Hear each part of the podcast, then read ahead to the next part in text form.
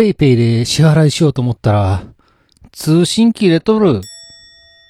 どうも、ラフでございます。いやー、緊急事態宣言ですね。ほんまね、なんか、まあ、仕事で努力してきたことが、うん、一瞬で飛んでいくのが、なんともアホらしいですけれども、まあ、あるがままをね、受け止めて、淡々とね、やっていくしかないですね。えー、育ててきた苗がこう実ってですね、やっと刈り取ろうかと思ったら、農場を閉鎖された気分になったわけでございます。まあまあでもね、感情的になっても仕方ないので、えー、今できることを焦らずにやるしかありません。ね、このピンチをどうやってチャンスに変えるか。このね、コロナ禍で何が必要とされているのかと。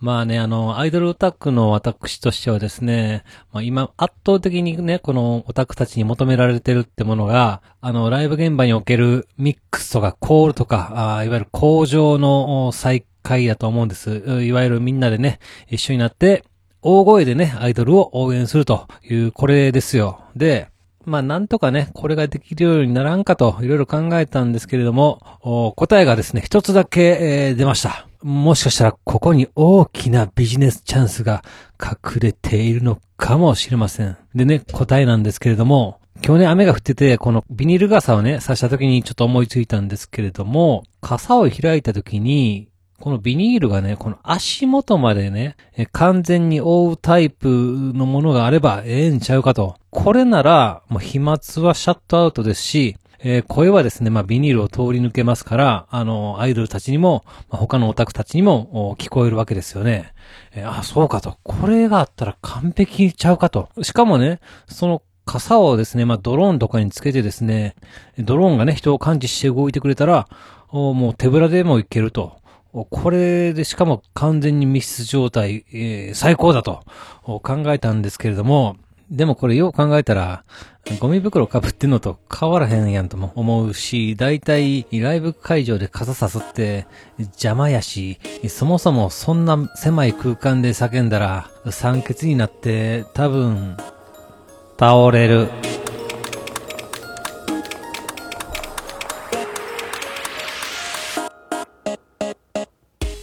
はい、始まりました。一人笑い第157回ということで、この番組はずっと笑っていたいねのスピンオフ番組として、私、ラフ一人で喋るポッドキャスト番組です。いや、この前ね、女の子に頼まれてました、えー、まあ、いわゆる、革のね、スマホのケース、レザークラフトが趣味ということで、えー、作っていたんですけれども、完成をいたしました。で、えー、触った感じとか、色味とかね、えー、どうですかと見てもらおうと思いましてですね、まあ、浅草でね、えー、待ち合わせをしたわけでございます。まあ、お昼からね、ちょっとお酒を軽く飲みながら打ち合わせしようと、いうことになってたんですけれども、いや、緊急事態宣言ですよ。東京ではお店でお酒の提供が禁止でございます。マジかと。なんやねんと。ほな、よっしゃと。コンビニでお酒買って、ちょっとそこのホテルで打ち合わせしようって思ったんですけれども、まあそんなこと言ったら確実にどつかれます。というわけで仕方なくね、スタバで打ち合わせをしまして、えー、コーヒー飲みながらね、話をしてたら、まあスマホケース気に入っていただきましてですね、そのまま納品をさせていただきました。あお代も払うということで、えー、体ではなく現金でいただきました。で、まあ、ここ1年ですか、精力的にね、レザークラフトの方をね、やってるんですけれども、ゴールデンウィークの初日にね、えー、ダッフィーの服が完成いたしましてですね、ああっという間に終わってもうたと、残りの休み何作ろうかなと、いろいろ考えたんですけれども、やっぱりね、1年間ね、ずっと作ってた、あの、タロットカードをやろうと、とにかくこの道をね、えー、貫くべきではないかと。しかも、私のね、作ったタロットカードのね、キーホルダーがね、ネットショップでね、売っていただいているということもあるんでね、これを他に浮気するのもあかんなということでですね、まあ、再びですね、タロットカードの制作に戻りました。まあ、かなりのね、量の皮がですね、今我が家にありますから、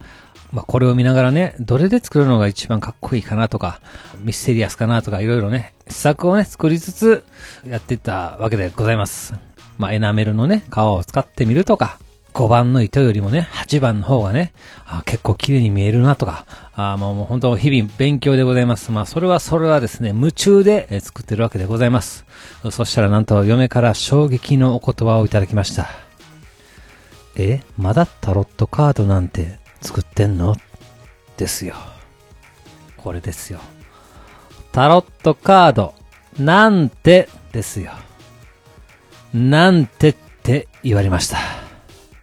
もう新型コロナより、この一言で心が折れそうです。というわけで番組では皆様からのお便りをお待ちしております。えー、ツイッターでハッシュタグずっとわら、ひらがなでずっとわらと、おつけてつぶやいていただけたら私喜んで見に行かせていただきます。えーメールの方は Gmail アカウントですね。ずっとわら、とマーク Gmail.com、z2towr アットマーク Gmail.com の方までよろしくお願いいたします。というわけで最後までお聞きいただき皆さん、大きいんです。そして、さよなら。いや、あの、ほんとね、私、あの、スーパーオーケストアっていうね、えー、関東によくあるスーパー、まあ、関東でしかないスーパーなんかようわかりませんけれども、結構安いね、スーパーマーケットがあるわけです。だいたいね、食料品とかお酒を買うときはここで買ってるんですけれども、ここ1ヶ月ほどですか、もうね、レジ前に行くと、必ずね、スマホの電波が切れるんです。で、最初の時に、あれ？切れてると思ったんですけれども、もう、レジでピッピピッピね、えー店員さんにやってもらったんで、慌てて Suica で、えー買い物をしたわけです。で、おかしいなと思ってですね、次の時行った時に、レジの近くに行ってスマホを立ち上げると、やっぱりね、圏外なわけですよ。で、ちょっと外に出ると、まあ、なんとか1本2本立つぐらいで、店内に入ると1本になって、レジ前に行くともう通信が途切れるということでですね、これはほんと QR コード決済っていうのも考えもんですね。電波届かんかったら何にも買えないっていうことで、ちょっと厳しいですね。まあ、特にですね、私の使ってるスマホが、まあ、キャリアが、まあ、ずっとですね、ドコモ系の、何やったっけ、そうそう、OCN モバイル1をずっと使ってたんですけれども、えー楽天が1年間無料にしてくれるよという話で、楽天に乗り換わ、乗り換えたんです。で、えー今はずっとだから楽天を使ってまして、もうすぐ1年経つのかな？まだかな？もうすぐ、もうあと何ヶ月かで1年経つと思うんで、まあどうしようかなと考えてるわけなんですけれども、やっぱりちょっと電波がないと話にならないですから、いや、千葉のね、市川の駅前のスーパーのレジ前で使えないってもうほんとどうしようもないですね。いやー、参った。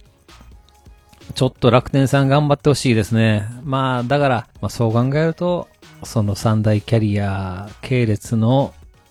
格安スマホでいいのかなと思います。でもね、楽天毎月1ギガ以内だと無料とかいうプランがあるんですよね。これ、ほとんどスマホなんてね、私も使いませんからね、これで十分やだと思ってたんですけれども、肝心のところで使えないとなると、やっぱり話にならないですからね。いやー、ちょっと、うーん、って感じです。まあ、そう考えると、やっぱりドコモ系の格安キャリアで十分かなと思います。なんか、なんかドコモもなんか安くするプランをバーは出してますけども、はっきり言っても格安シムには全然かなってないような気がしますんで、まあ私は格安シムで十分だと思っております。今でも、今でも多分、格安シムに変えてからもう1000円ちょっとぐらいしか毎月払ってないんで、もうそれで何年やろもう5年以上、10年ぐらい経ってんのかなそれでまあ全然不便じゃないですから、やっぱりね、格安シムいいと思います。まあちょっと楽天にはやられましたけどね。でもそういえばこの前、職場で掃除してたら、なんか一個シムカードが落ちてましたね。あれ、どうしたんやったっけ？しかしそんなことあり得るんですね。シムカードをしてるなんて、使えるんかな？よう知りませんけれども、今、会社の忘れ物置き場に置いてあるんやったっけ？あれがまだ使えて永久にお金が払い続けてるのであれば、ばらけます。でもなんか、どっかの企業さんの SIM カードとかやったらそういうこともあり得ると思うんですよね。いや、恐ろしいね。まあ、知らんけど。